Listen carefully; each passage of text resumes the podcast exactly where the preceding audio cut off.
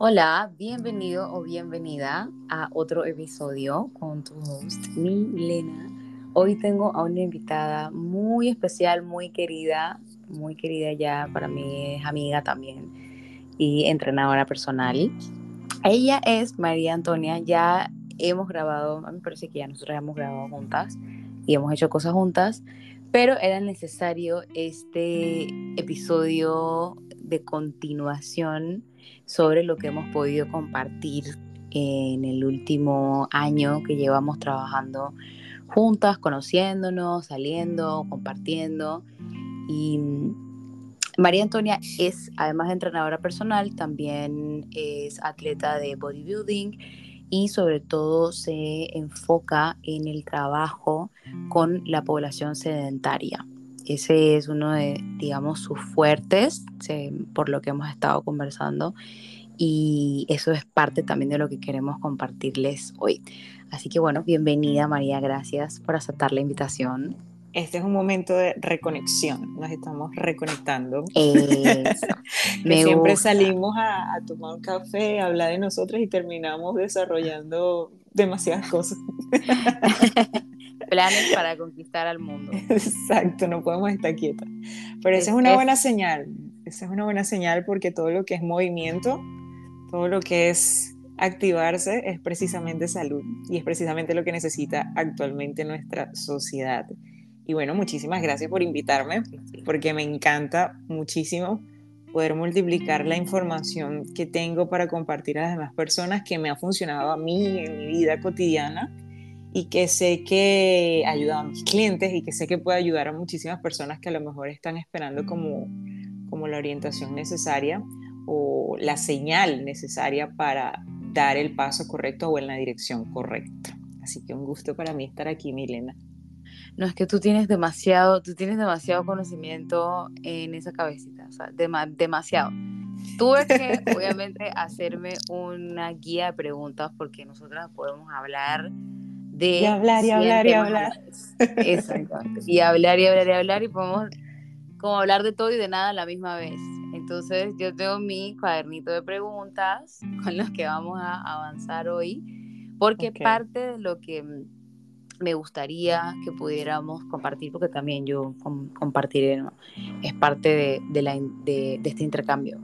Y lo que, eso, pues lo que me gustaría que pudiéramos profundizar hoy va muy relacionado a este tema que cada vez ha, tomado mucha más fuerza y tiene que ver con la relación con el cuerpo, como, como influencia tan grandemente nuestra salud general, eh, poder tener una relación sana, vamos a decir positiva, vamos a decir sana con, con tu cuerpo. Y la primera preguntita que quisiera hacerte es, ¿cómo tu carrera ha influenciado tu relación con tu cuerpo? Y, seguida a esa es con qué obstáculos te enfrentaste durante ese proceso. Bueno, fíjate que, que comencé en el año 2012. Para muchas personas es desconocido porque soy inmigrante. Tengo ya siete años acá en Panamá, pero comencé hace muchísimo tiempo. Y no es lo mismo cuando cambias, por ejemplo, de zona, de cómo, cómo reacciona el público a ti cuando sales de la universidad, cuando sales de las certificaciones, a cuando te mudas. Así tengas los mil años de experiencia, es otra cultura, son otras personas, es otro ambiente, es otro mercado. Y para mí fue muy duro el choque cuando pisé Panamá en el año 2016, iniciando el año 2016, y me doy cuenta de que la relación con mi cuerpo, con mi aspecto, no estaba muy bien y me lo demostró precisamente decepciones laborales o rechazos laborales. Te comenté en una ocasión de que se decía, oye, eres muy joven para ese perfil o luces muy joven. ¿Dónde está esa experiencia? ¿Cómo, ¿Cómo tienes esa experiencia que dice en el currículo si te ves muy joven? Y yo estaba como en contra de eso incluso estaba en contra de, de, trabajar físicamente para cambiar mi físico, a nivel de musculatura, a nivel de composición corporal. sufría de migrañas en aquel tiempo, sufría de, supuestamente estaba diagnosticada con gastritis. Fíjate cómo el cuerpo iba asomando, dando señales de que las cosas no estaban bien y yo estaba concentrada en otra cosa, siendo precisamente profesional de la salud. Y fue donde empecé a, a capacitarme en esa rama no solamente para mejorar mi carrera, sino para ver qué era lo que pasaba, porque si tú eres una persona que tiene buenos hábitos, que come bien, que entrena regularmente, he sido atleta desde pequeñita, desde muy temprana edad, ¿cómo es que tengo estos problemas? ¿Cómo es que mi porcentaje de grasa empezó a subir después que pasé los 30 años? ¿Y qué está pasando? Entonces me encontré con que mucho de eso es que primero que el cuerpo estaba dando señales y yo no le prestaba atención. Empecé a prestar atención y lo segundo es que me di cuenta de que la importancia que es trabajar la masa muscular por sobre todas las cosas en la mujer. Es lo más importante.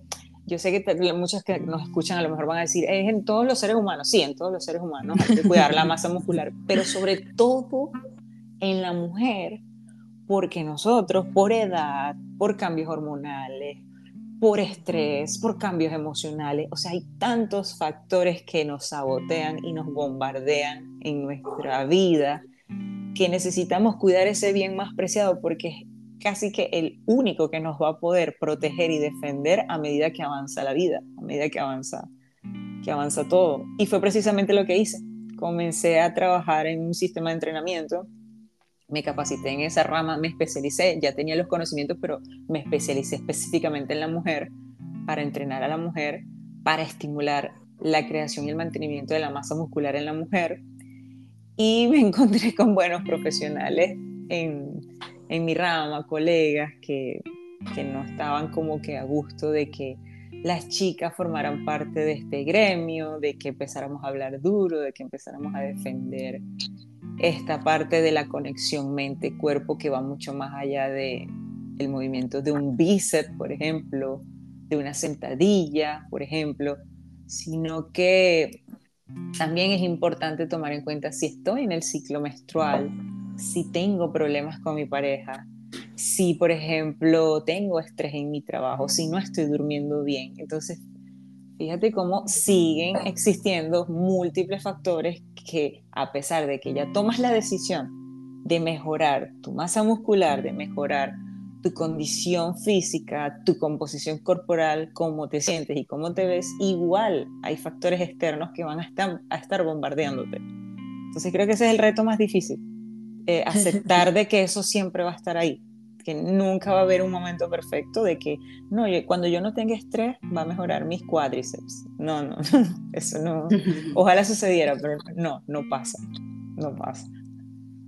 Me, me gusta mucho hablar de este tema, sobre todo con mujeres, porque realmente no es lo mismo tener un cuerpo de hombre que cuerpo, o sea, hablando como biológicamente, no, son experiencias distintas de vida, obviamente no, no puede ser la misma experiencia, o sea, es imposible porque las mujeres tenemos cambios hormonales todos los meses y no es que los hombres no los tengan, pero son intensos, o sea, botamos sangre por días y eso obviamente influencia muchísimo en todo el sistema, o sea, impacta todo lo que hacemos, absolutamente todo lo que hacemos. Exactamente. Y, y también otra razón por la que me gusta es porque creo que hasta hace poco tiempo fue que las mujeres empezamos a hablar sobre nuestra relación con el cuerpo, porque siempre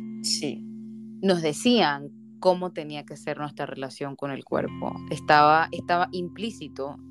El rechazo hacia el cuerpo era el, la bandera mundial rechazar el cuerpo, verlo como todo este tema también de, del pecado, de que la carne de la mujer es la lujuria y todas estas cosas, eh, obviamente producto del patriarcado. que Muchas personas, fíjate que, que hoy se les critica porque mira, ya estás empezando a ir al gimnasio, estás empezando a usar top, a mostrar la barriga, a ponerte faldas cortas, para eso es a lo que van. Mira, tú no sabes en realidad ¿Qué historia hay detrás de esas personas? Te comparto una anécdota rápida acá de una de mis clientes más de 45 años, pisando los 50, madre de dos hijos ya grande, esposa, dedicada, que tenía una década sin haber experimentado lo que era, por ejemplo, usar un crop top, un top donde se vieran sus brazos. ¿Por qué? Porque siempre había sido gordita, siempre había tenido brazos con rollitos y siempre le vendieron de que ella nació así, de que tenía que aceptarse así.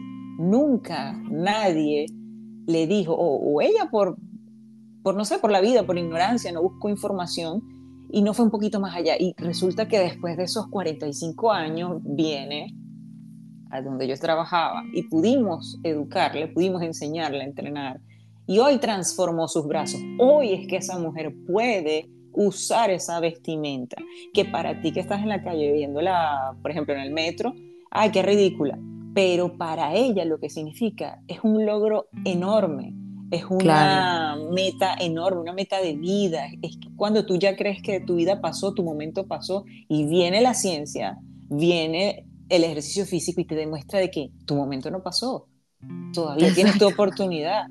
O sea, mira cómo hay una historia detrás de, ese top, de esos brazos liberados, desnudos en esa mujer. Y así como pasa con ella, pasa con muchísimas otras chicas jóvenes, adultas. Siempre hay una historia detrás. Ya no es mm, solo la parte carnal, por decirlo de alguna manera. No, no. Hay muchas cosas que, hay muchos temores que nos hemos quitado como mujeres que, que precisamente estimuladas por los resultados físicos, pero también los resultados internos, porque el ejercicio recuerda que estimula múltiples hormonas que nos hacen sentir más seguras, que nos ayudan a mejorar a nivel mental, que nos que porque yo ande con una falda corta no, necesariamente tiene que, ah, ando mostrando, no, hay muchas cosas que el ejercicio físico me da en donde yo no dejo de ser una mujer inteligente, una mujer estudiada, una mujer con valores, educada, por el simple hecho de usar una falda. Yo creo que siempre se tiene que mirar más allá de, solo el aspecto, porque entonces, ¿qué es lo que estamos vendiendo como sociedad? Estamos buscando a que no se nos exijan ciertas cosas, pero entonces formamos parte de la oleada que piensa de una manera tan limitada. No tiene sentido. No, no. Y, creo que también permite traer, digamos, a la, a la mesa algo que no algo que no era permitido y es que la mujer también puede desear o sea, ella no está hecha solo, no, no estamos hechas solo para ser deseadas, también podemos desear. ¿Por qué, por qué no? ¿Qué, ¿Qué, tiene de malo que se quiera mostrar así? ¿Qué, qué, por qué tiene que ser un modelo para la sociedad? Exactamente. Eh, todo ese tipo de responsabilidades como del arquetipo materno, ¿no? Que siempre se relaciona, por ejemplo, nunca se respeta a una mujer, como lo dices tu clienta de mayor de 45 años, ver a una mujer en, viviendo una juventud a esa edad es repudiado por, muchísima gente y, de burla, y es objeto de mucha burla, la verdad, y, que, tiende a, lo cruel. Y, y, viene de la misma familia, muchas veces. Muchísimas veces el entorno. Exacto, siempre. O las parejas también que son las que están, no, pero tú por qué te vas a vestir así, si mira cómo tienes esas lonjas, que estás gorda, que esa barriga, que siempre. Y, y e, es justamente debido también a ese rechazo que muchas más mujeres están decidiendo ahora decir, sabes que yo también puedo desear cosas como que como que ahora, como que el deseo lo podemos manifestar, lo podemos vivir más abiertamente y eso a la gente no le gusta. No le gusta, a la gente no le gusta. Eh, por ejemplo, una cosa que también hablábamos, que, que se ve como mal que, que, una mujer quiera desear, por ejemplo, tener, em, ay no, yo solamente quiero entrenar porque quiero más nalgas. Y luego tú me dijiste, bueno, pero es que si hay una causa detrás de eso, porque en realidad, o sea, entrenar esa parte del cuerpo realmente te puede ayudar a, por ejemplo, no tener eh, tantas, eh, digamos, y tanta influencia o tanta, esa no es la palabra que quiero usar, como que te reduce la posibilidad de sufrir de temas de ciática, por ejemplo, o sea, temas con dolor. Sí, es, que, es que fíjate que cada cosa, cada músculo, nosotros por, por la misma ignorancia tal vez y por el mismo deseo de, de estar lindas, que no está mal. Eso va unado incluso con nuestra energía femenina. Por años se nos ha vendido un estereotipo y ¿por qué no? Querer aspirar a algo. Pero nosotros como profesionales del ejercicio físico tenemos también la responsabilidad de, de ser multiplicadores de información, de educación. Y siempre me gusta hablar, por ejemplo, en mi red social de, de que sí, estamos en un entrenamiento de glúteos que te va a mejorar mucho más que una circunferencia bonita allí en esa área. Mira, viene aunado con la salud postural, sobre todo a quienes aspiran a ser mamás o ya fueron mamás, eso te va a ayudar muchísimo a mejorar las múltiples dolencias en la zona lumbar, a fortalecer los músculos estabilizadores. Un glúteo fuerte, trabajado, es sinónimo de buena postura, de darle una solidez a tu torso, a tu tronco, eh, apoya la salud del suelo pélvico. O sea, fíjate cómo el trabajo de un músculo que realiza una chica para verse bonita, yo como profesional del ejercicio puedo darle muchísima más información en ese entrenamiento porque incluso esa información le puede ayudar con la adherencia al entrenamiento. Muchas personas tienen problemas con, con el entrenamiento de que empecé un mes y al mes lo abandoné, porque ir solamente por el aspecto físico, ya eso pasó ahorita las personas van como consecuencia, sí, obtenemos parte del aspecto físico, pero si yo como profesional estoy dando información de valor, información sobre cómo su cuerpo y su salud va a estar mejorando a medida que ella vaya adquiriendo la serie de conocimientos y de los movimientos que está realizando, de las rutinas, de las combinaciones, de los nuevos hábitos que está realizando, te puedo jurar que esa persona va a ver el ejercicio físico, el entrenamiento físico de una manera diferente. Ya no se trata de que voy a trabajar mis dorsales, mi espalda, ah, porque yo quiero las rayitas atrás y ya. No, vamos a multiplicar. Puedes tener tu rayita, pero vamos nosotros a tomar responsabilidad en nuestro gremio, a mejorarlo y a explicarle a estas personas qué otros beneficios tiene. Una espalda fuerte es necesario, por ejemplo, para una peluquera. Pasa horas de pie trabajando en posiciones complejas donde se compromete una columna vertebral, una cervical, y en donde que está casi que garantizado que a medida que avance en edad va a tener problemas en esa zona. Y cómo un entrenamiento de espalda en esta población puede ayudar o a retrasar, retardar bastante que lleguen estas afecciones o incluso que no las tenga nunca. La, Una de las pandemias más grandes que hay en el mundo es la del sedentarismo.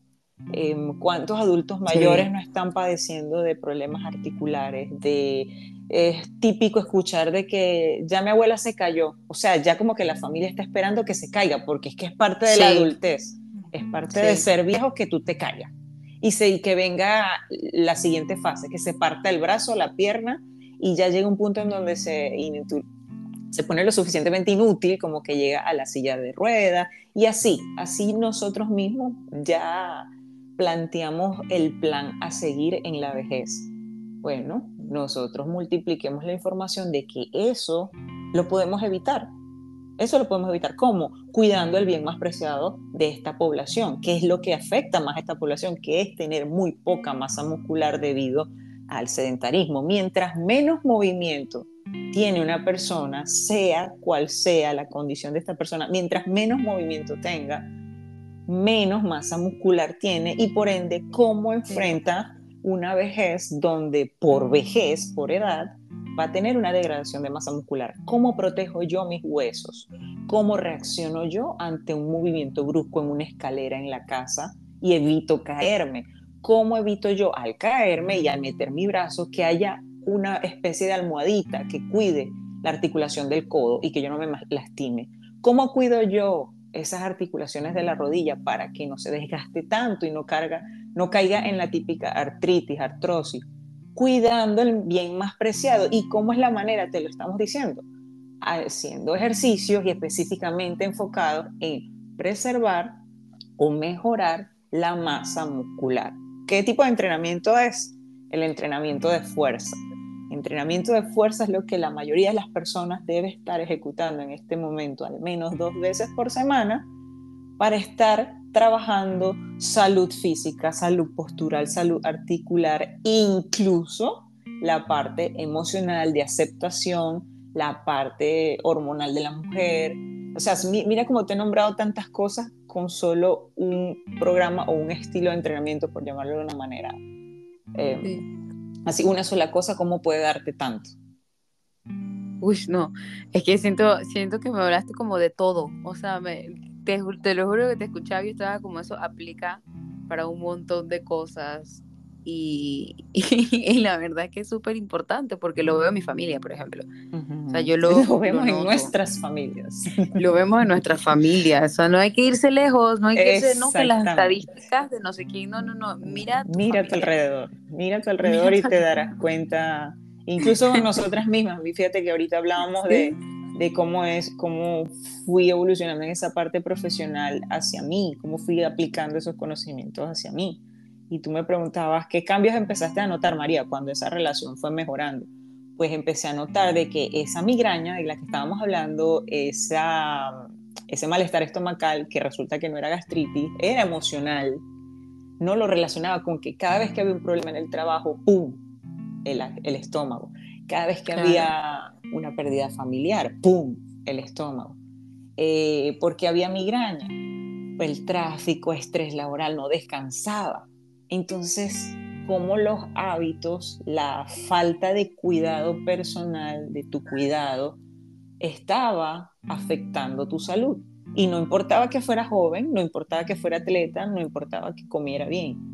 Pero estaban otros hábitos que forman parte de una fórmula perfecta, lo que llamamos nosotros en MEA Training Team, la fórmula ganadora. No es nada más hacer ejercicio, es tratar de darle al cuerpo mejores nutrientes. Mejores nutrientes, ah, pero es que el blueberry es muy caro, ¿no? Ajá, pero está el mango, que a lo mejor está en el patio de tu casa. Te estamos diciendo mejores nutrientes, cosas más naturales. Ah, pero es que no me gusta, no tengo para el salmón, está el huevo. Yo te apuesto que si no tienes para el salmón, pero está otra fuente de proteína que le puede hacer mucho bien a tu cuerpo. Otro hábito que está muy descuidado y que yo tenía descuidado en ese momento y que me ayudó muchísimo a mejorar mi rendimiento personal, profesional, atlético, fue el, descanso. Dormir mejor es fundamental. Ya no tenemos las 8 horas, ya no tenemos las 10, 10 horas, María.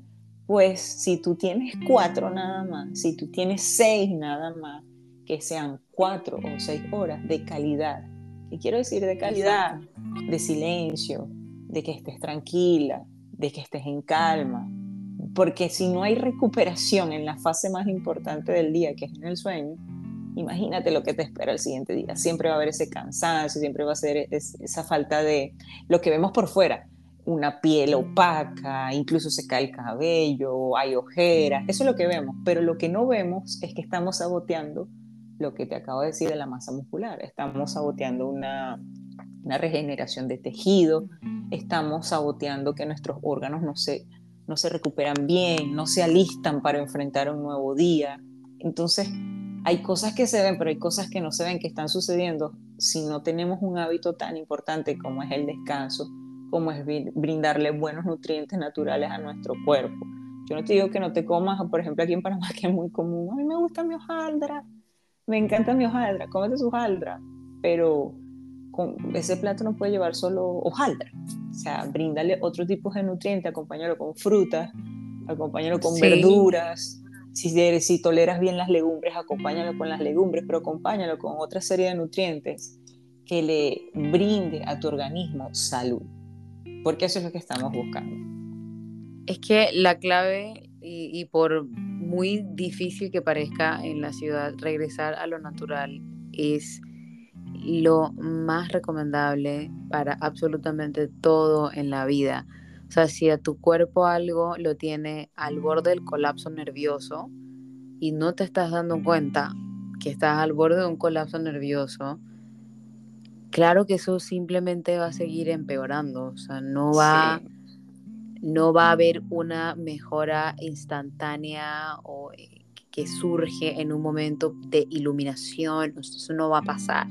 Eso simplemente va a seguir creciendo, creciendo, los desbalances aumentarán y eso es lo que en muchas ocasiones es irreversible, que, también recuerdo que hablábamos de eso la, la, tarde que nos tomamos el matcha, y mm, que tiene, tiene que ver cuando te llegan personas para las que lastimosamente parece que sí es tarde para recuperar o retomar ciertas cosas ya por la edad y el desgaste que llevan en el tiempo, ¿no? Como esta, esta población de la que me hablas de eh, personas ya mayores de, de, 50 años, 60 años, que eh, están pasando también por una epidemia de enfermedades crónicas, que eso es lo que los lo que los está matando en realidad. Es, es, bueno, aparte de que obviamente sabemos que hay mucho caos en, en todo el mundo, hay un montón de cosas muy eh, intensas pasando. Sí. no, no, no deberíamos estar desconectados de todo eso porque por supuesto que nos afecta, pero cuando hablamos de que, por ejemplo, que empecé a notar yo o qué hábitos y conductas me ayudaron a, a mejorar y qué es lo que multiplico hacia mis clientes es precisamente que, que, tomes decisiones y que empieces a escuchar las señales de tu cuerpo, porque el cuerpo avisa. El cáncer no llega de la noche a la mañana. Em, la gastritis no llega de la noche a la mañana. Siempre están aunados a algo que viene pasando y que estamos tan desconectados que no nos damos cuenta de cuándo empezó a enviar la señal de alerta a nuestro organismo. Por ejemplo, me hablas de esas personas que ya llegan tarde. yo soy precisamente especialista en estos adultos contemporáneos, adultos mayores, que tienen jornadas laborales donde tienen hora de entrada, pero no tienen hora de salida, donde tienen hijos, tienen perros, tienen familia, tienen hipoteca, eh, chocó el carro, mm, tienen mil, mil cosas sucediendo a su alrededor, que esa es la vida, muchos pasamos por muchas de esas cosas. Yo no digo que no vas a pasar por esas cosas, pero cuando te das cuenta de que todo eso te ha afectado, cuando empiezan a salir los resultados de exámenes bastante alterados, cuando el médico te dice o haces ejercicio o, o vas para el hueco, es cuando reaccionas y, muchas veces no te das cuenta que tienes 60 años. Entonces, ¿cómo hacemos magia a los 60 años? ¿Por qué no comienza ahorita, a los 55? Que para muchos dicen, ah, pero 55 y 60 son parecidos. Créeme que cuando tú pasas los 30, escúchame bien, los 30 años, cuando tú pasas los 30 años, sobre todo si eres mujer, empiezan a suceder cambios fuertes en tu organismo y ellos van a ser tan fuertes si no tomas acción. Muchas, muchas páginas ya nos, ya nos hablan de que el adulto mayor necesita mantenerse en el, entrenamiento de fuerza haciendo pesas. O sea, ya, ya se habla, lo que trato de decir es que ya se habla de que el ejercicio físico es como cepillarse los dientes, un hábito que hay que tener presente todos los días, que no es negociable, que que es parte de la salud. Entonces, ¿cómo es posible que haya personas que esperan que llegue ese diagnóstico y regresan ahora sí al gimnasio o, llaman a un entrenador personal para orientación y, ya hay una enfermedad crónica instalada? Ahí viene una, una decisión difícil, incluso tú como profesional darle una información difícil que es de que vamos a trabajar ahora ya en ese punto, vamos a trabajar ahora por mantener tu estado actual, darte un poco de calidad de vida en tu actualidad, pero eso no va a sanar. Por ejemplo, una artritis, una artrosis avanzada es un desgaste que no tiene vuelta atrás, una enfermedad crónica que no tiene vuelta atrás. ¿Puede mejorar? Sí puede mejorar va a depender de la edad, va a depender de la cantidad de masa muscular que tenga esa persona, sobre todo, por ejemplo, si es de tobillo, los músculos que rodean ese tobillo, cómo están, las limitaciones físicas que tenga esa persona. Ya no se trata de que, ah, busques dos espacios en la semana para entrenar, no, ya se trata de que busques, como te dijo el médico, buscas el espacio o, vas para el hueco. Así de simple. Entonces, ese tipo de, de, ¿cómo se dice?, de perfil de persona, se puede evitar. Se puede evitar haciendo ejercicio físico, comenzando con algo. No necesariamente tienes que incluso pagar un profesional de la actividad física, puedes comenzar con algo. Actualmente existen muchas alternativas, muchas, muchas alternativas que mm, ayudan a las personas a, a comenzar a hacer algo a que le, ponga en movimiento el organismo, ponga en movimiento esa musculatura y empiecen a suceder cosas. Pero entonces está una parte difícil que está precisamente relacionado con esa conexión al cuerpo. Es la decisión, Milena. Aquí va a estar siempre un profesional en la clase de baile, en el gimnasio, en la clase de running. Eh, tú como profesional de la psicología tenemos la información, tenemos la herramienta, tenemos los pasos a seguir, tenemos el programa, tenemos incluso tips para tu alimentación, para perfiles específicos, si eres mujer, si eres hombre, si eres adulto mayor, si eres jovencito, si eres adulto contemporáneo, si tienes poco tiempo. Nosotros tenemos la información. Siempre va a haber alguien con la información ahí, a la mano. Pero eres tú quien ejecuta, nadie más. Eres tú el que tienes que evaluarte, sentir y tomar la decisión. Porque como te digo, a mí me mandaba señales migraña y estómago.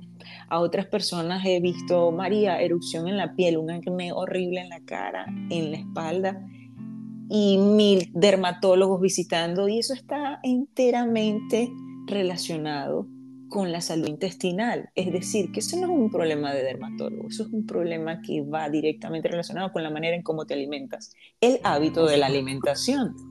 ¿Cuántas personas no he visto que llegan? Tenemos problemas con triglicéridos, colesterol. Es que mi familia es de triglicéridos y colesterol. Es que mi abuela también fue de triglicéridos y colesterol. Y cuando tú chequeas cómo se alimentan, que es martes y ya se están tomando dos botellas de whisky, porque es que es, que salió pues y, es el hábito pues. Ves que de generación en generación vienen esos hábitos que te convirtieron en una persona con triglicéridos y colesterol inestable. No es que los heredaste, no es solamente heredar. Incluso saber que yo vengo de una familia con ciertas características a nivel de enfermedad puntuales, incluso te está dando una ventaja, porque te está avisando de que, oye, si tú mejoras tus hábitos, si tú prestas atención a tu cuerpo, tú puedes evitar esa tara genética. Incluso se lo he dicho a algunos, mira, evita esa tara genética, te están avisando. Son diabéticos desde la cuarta generación. Eso está enteramente relacionado con la forma de alimentarte. Está relacionado con la forma de hidratarte, con los hábitos. No hacen ejercicio. Tu abuela hacía ejercicio, tu papá hacía ejercicio, tu mamá hacía ejercicio, tu hermano hacía ejercicio.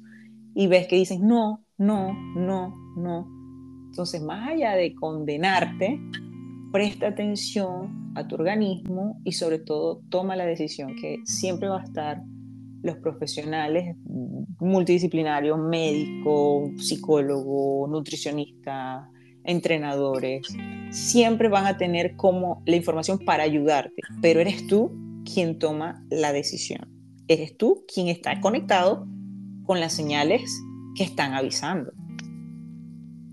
Con sí, conectado contigo mismo. O sea, creo que algo con lo que me quedé pensando ahorita que te escuchaba hablar era en que obviamente por el ego, porque el ego es el que siempre eh, quiere que tiene control, quiere que dirige, tiene esta, esta falsa imagen de superioridad y cree que que su cuerpo es invencible o, tenemos el, este arquetipo de los, de los superhéroes. O sea, el, para mí el mundo de los superhéroes es como el alter ego de la humanidad. O sea, es como ese, esa, esa imagen inflada de yo puedo con todo, nada contra mí, eh, siempre voy a, voy a, ser inmortal. O sea, es como toda esta idea infantil sobre la, tener un cuerpo. Y, y, y, créeme que una cosa que siempre tenemos que tener presente es que también somos animales y que si tú miras al mundo animal ahorita, en cualquier momento, en cualquier documental o que te vayas al, al, bosque, donde sea, todos los animales viven para comer. Para comer, exactamente. no digo que esa es su única razón de vivir. Obviamente no soy tan reduccionista así. Quién sabe, tienen muchísimos otros propósitos, sostienen el orden natural y toda la cosa. Pero viven todo el día, todo el tiempo, constantemente buscando su comida. Eso es lo natural. Eso es lo natural. Vivir disociados, disociadas de nuestro cuerpo, porque creemos que el mundo del ego es más importante, es la raíz de todo eso que, estabas eh, compartiendo de estas experiencias también que tenemos. Qué bueno que, que, hablas también sobre eso del ego, porque una de, una de las cosas que, que me sorprende por la población quien atiendo, que están entre adultos contemporáneos y adultos mayores, son personas profesionales, son de quienes he aprendido muchísimo y lo aplico también para mí, de que muchas veces están tan ocupados con precisamente eso, con sus profesiones, con, con sus especialidades, con sus conocimientos que son altísimos y valiosísimos en sus ramas profesionales como tal, que se nos olvida lo sencillo. Ya no, no se habla, por ejemplo, de los beneficios que puede brindar un té de jengibre. Los desconocen esos temas, Milena. Desconocen el tema de que, mira, tú no meditas. No, ahorita se ha hecho muy de moda meditar porque forma parte incluso de estrategias que comparten los millonarios, los multimillonarios, los que salen en Forbes. Pero, ¿cómo, cómo es meditar, María? No, o sea, me, da mucha risa que, que me digas esto del, ejemplo de, de, que ahora está muy de moda en esta en esta, esta subcultura de personas adineradas, que porque la meditación en realidad existe, quién sabe de que existe la humanidad, o sea, existe, mentira, mentira, no sé si existe, pero por lo menos tiene unos 5.000 años existiendo la meditación. Y, y es como, sabes, algo que, que, recordé ahorita de, de, lo que te estabas mencionando era esta desconexión que hay con eh, ese reconocimiento que tenemos de que necesitamos ayuda, de que necesitamos una guía, de que tengo que estar consciente de lo que le está ocurriendo a mi cuerpo, porque si no me voy a enfermar. Ocurre eh, que yo supongo que pasa muchísimo también en tu ámbito, con en personas, como hay de todo en, dentro de los profesionales, hay gente que sabe muchísimo y gente que no sabe tanto, gente que de repente estudia un montón, pero no tiene la experiencia y por eso uno se encuentra de todo. Eso Exacto. de que hay que hay un ente que todos los entrenadores son iguales o que todos los psicólogos son iguales, eso es mentira. O sea, simplemente hay de todo porque el mundo es grande y diverso. Pero hay personas que se, se limitan a estudiar una cosa sí. y, no, y no profundizan sus conocimientos en otros detalles que también son importantes para mejorar su práctica. Exacto cuando tú le quitas, por ejemplo, eso que tú compartías al inicio de que tú eh, haces también educación con las personas a las que tú entrenas, porque tú les hablas sobre alimentación, sobre las emociones, tú les hablas de un montón de cosas que yo nunca había escuchado que ni entrenaban a la, a la gente. Eh, tampoco conozco un montón de entrenadores, pero es algo peculiar que me gustó mucho de tu manera de trabajar, porque es, es holístico en realidad, es, una manera holística de trabajar y lo puedes hacer porque, porque te has comprometido con lo que haces y porque te interesa tener un conocimiento lo más acercado a la realidad. Es que fíjate que es, una, es también parte de, esa, de ese crecimiento y ese aprendizaje personal que me llevó a este punto. Y es que me di cuenta, Milena, de que, o sea, si tú tienes un propósito o si tú vas a algo, tú vas, vas por todo o vas por, por la mitad. ¿Sabes? Cuando dicen, por ejemplo, que, va, voy, voy por todo o voy a la mitad, voy a hacer el 50% o el 100%. Mira, a mí me ayudó muchísimo, muchísimo, muchísimo, que me di cuenta que mi, uno de mis mejores mentores me regaló tanta información sin esperar nada a cambio, era parte de, un propósito como tal. Yo me evalué y me di cuenta de que si yo realmente quería ayudar a esta población tenía que ir un poquito más allá. Era imposible que yo me quedara a, medias. Y una de esas fue la herramienta de educación. Tengo otros compañeros que utilizan otro tipo de herramientas y está buenísima, es su estilo comparten guías, algunos regalan libros a sus clientes, tal vez es también la reacción del cliente, si es un cliente de, leer más, pudiese aprovechar más ese material. A veces les realizo guías didácticas, yo les envío guías didácticas con ejemplos, por ejemplo, de platos de comida, porque lo que para mí tal vez es sencillo de combinar macronutrientes y hacer una serie de combinaciones de alimentos en un plato, yo sé que para muchas personas es difícil cuando, como por ejemplo los panameños acá en Panamá, cuando no tienes la cultura de utilizar múltiples hierbas, múltiples verduras, eh, el consumo de frutas. Entonces fíjate cómo, cómo parte de, de tu misma conciencia profesional será que me llevó a, a, hacer este tipo de cosas.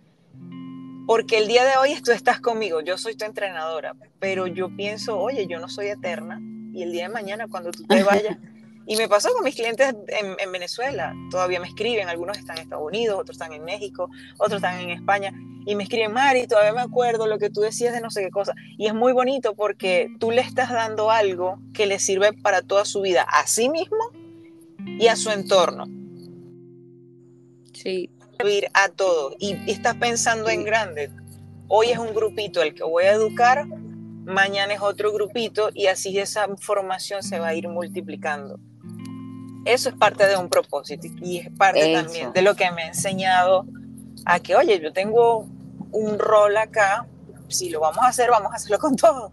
Y creo que, que ha ido bien, que ha ido bien y, y, a mí, por ejemplo, me llena muchísimo, me llena muchísimo mi trabajo. Para algunos, ah, trabajas mucho, trabajas de más, pero yo no lo veo de esa manera, lo veo como que, o sea, es, es, parte de, de, lo que hago y me gusta. Esa, exactamente, es que es, es, que es parte de lo que haces y, y por eso pensé que eso justamente aplica para absolutamente todo, todo, todo.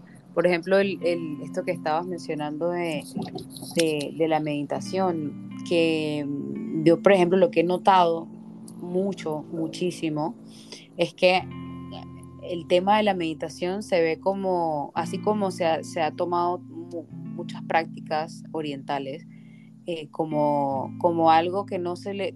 Ah, lo, lo vi, me gustó y bueno, lo, lo, repito, pero no estudio, no profundizo. Por eso muchas personas, no, no es que no puedan meditar, no es que les cueste meditar, pero hay mucha gente que se desanima porque, ah, no, bueno, empecé a hacer algo o porque me bajé una aplicación o porque hice esto, porque hice todo otro. Pero es que también la meditación no es, o sea, no es como que aprender a manejar bicicleta, o sea, o puede Exacto. ser, puede ser de algún tipo de manera, pero no es tan objetivo así, o sea, uno necesita una guía, tú necesitas alguien que te hable no solamente de técnicas de meditación, sino de qué hay, cuál es el propósito de meditar, qué es lo que hay detrás de todo lo que estamos haciendo, eh, cuál es la filosofía detrás de eso. Y siempre hay que tener una filosofía para todo lo que uno hace. O sea, uno tiene que tener una intención para todo lo que uno hace, porque si no, no le veo el valor, que es lo que también me, me gustó mucho que dijiste. O sea, si yo no le explico a alguna persona para qué sirve esto, para qué es esto otro, qué vamos a hacer con esto, esto es para, o sea, hacer esa parte educativa, la persona sí, no le toma importancia. Fíjate que muchos pasa en, en, cuanto a entrenamiento físico de que no, no pasa nada, no cambio, no veo mejora. Una de esas causas puede ser que ya va, pero ¿qué objetivo tienes tú? No es cualquier entrenamiento el que te va a llevar a ese objetivo. Eso hay que tenerlo presente también, porque existe una gama amplia para hacer ejercicios, para entrenar, para obtener salud, porque ese es un tipo de objetivo pero para una persona que, por ejemplo, quiere correr 10 kilómetros o un maratón, no es el mismo entrenamiento para una persona que quiere, por ejemplo, mejorar la fuerza que en sus piernas. No es lo mismo. Son cosas distintas. No es lo mismo una persona obesa que quiere perder peso por salud a una persona diabética que le quedan pocas horas de vida porque tuvo un diagnóstico gravísimo en el médico. Hay dos perfiles allí, no solamente entrenamiento, sino incluso entra allí la parte psicológica como factor clave para que esa persona baje. Entonces, fíjate cómo también es importante el profesional, la educación, profundizar, porque es grandísima la población que dice en reiteradas ocasiones, no veo cambio, no lo dejé porque no mejoro. No, no, no, no seguí yendo porque es que yo sigo normal o, o peor aún, me lesioné. Me lesioné porque eh, haciendo ese entrenamiento, no sé qué pasó, eh, el entrenador me mandó mucho, me mandó poco o no me vio. Eh, pasa en unas clases grupales donde me lesioné, nadie me estaba mirando, creo que lo estaba haciendo mal, me lastimé la espalda baja, porque es necesario que mi objetivo esté casado con una serie de pasos, una serie de programas, una serie de información que me lleve para allá, porque para eso eh, eh, existe también las, las especializaciones. No todo entrenador trabaja todo. Por ejemplo, yo soy atleta bodybuilding, pero yo no trabajo para preparar atletas, no estoy relacionada con el deporte a nivel de entrenamiento. Yo no doy entrenamiento para esa población. Entonces, pero tengo conocimiento, sí tengo conocimiento, pero yo me especialicé en otra cosa. Entonces, también es necesario saber que si yo tengo objetivos ambiciosos, grandes, importantes y sobre todo sobre salud, buscar profesionales, ubicar profesionales, ubicar el programa de entrenamiento, leer, si no tengo cómo pagar a un profesional, voy a leer, voy a instruirme antes de aplicar algo que en vez de darme salud, lo que va a hacer es perjudicar mi, mi, postura, lo que va a hacer es lesionarme, lo que va a hacer es hacerme gastar dinero en un médico porque lamentablemente apliqué algo que no era para mí. Uy, y eso, eso es como el pan de cada día en, en todos lados, literal. Es muy común, lo, lo escucho todo el tiempo y yo trato también de tomarme ese tiempo de buscar bien con quién quiero trabajar, ver el perfil de la persona, qué es lo que trabaja, porque, porque es cierto, luego, que también pasa en psicología, créeme, siempre... Exacto. Llega alguna claro persona que, me dice, no, yo me atendí con esta especialidad y como que no me gustó y, y, no sé, luego me peleé con la psicología y entonces ahora estoy buscando otra cosa, pues. Y puede que le guste y puede que no le guste, porque es una manera diferente de aplicar un conocimiento amplio, digamos, que en este, cuerpo tiene, en este caso tiene que ver con la mente, pero en tu trabajo tiene que ver también más con el cuerpo. ¿Sabes por qué, Milena? Está el componente humano, la humanización, la empatía. Muchas personas hacen clic con un profesional, no porque no tenga los conocimientos o porque tenga muchísimos conocimientos, sino por su parte humana y que un profesional tenga identificado su propósito ayuda mucho a que realmente ayude a las personas. Hay profesionales que, que no lo tienen y tienen buenos conocimientos, tienen buenas herramientas, pero no conectan con la, persona. Y es por eso que es importante que puedan probar, puedan saber que puedes probar, puedes probar psicólogos, puedes probar entrenadores, puedes probar sistemas de entrenamiento. Y sobre todo si eres mujer, nosotros las mujeres nos dejamos llevar mucho por nuestra energía, por lo que nos gusta, por los olores, por los sabores, por nuestra reacción química. Entonces probar varias cosas nos ayuda a elegir mejor. Pero si yo voy a probar varias cosas porque le voy a prestar atención a mi cuerpo, porque no es que fui a probar y me, medio simpática la muchacha y tu cuerpo te está enviando señales, escalofrío, se te revuelve el estómago, no te gustan algunos comentarios que hace esa persona, te golpean un poquito a nivel emocional, sentimental. Esas son señales de que te están diciendo de que ahí no es. Toma otro camino. Y fíjate como otra vez volvemos a lo mismo. Estar conectada contigo es importante, muy importante hasta para escoger con quién vas a trabajar es que, no, es que el cuerpo es la brújula. Exactamente. El cuerpo siempre es la brújula. Ay, por eso quería hacer esta tertulia sobre la relación con el cuerpo, y que era un tema tal vez un poco más abierto, pero siento que, que pudimos hablar de bastantes situaciones con las que nos topamos, tanto en nuestra vida familiar como de trabajo. Y bueno, me gustaría que eh, pudieras de repente por ahí compartir unos tipsitos, eh, consejitos, comentarios finales que tú le quisieras como compartir a las personas que están tratando de empezar, de hacer un cambio, de tener esa transformación hacia una mejor relación con su cuerpo, porque vamos a estar trabajando en algo juntas prontito, vamos a traer un programa muy, muy, muy chévere en el que lo que queremos justamente extraer todo este conocimiento de la meditación, de la psicología, de los distintos tipos y métodos de entrenamiento que nos puede compartir María, así como también eh, toda esta parte eh, alimenticia, toda esta parte que también tiene que ver con el movimiento. Y bueno, vamos a tener un programita cortito de un mes por ahí para que las personas puedan tener ese, ese esa probadita de algo que estamos planeando a ver hacerlo diferente y luego veremos si se transforma en algo ya un poco más prolongado. Amén, que así sea. bueno, mira, me muero por decirle a las personas eh, lo que es mi bandera y es que no importa tus circunstancias, comienza con lo que puedas. Yo comencé cuando tuve problemas de salud. Comencé en una cancha de mi casa, por mi casa. Yo vivo en un barrio peligroso en Venezuela, una cancha abandonada, llena de monte.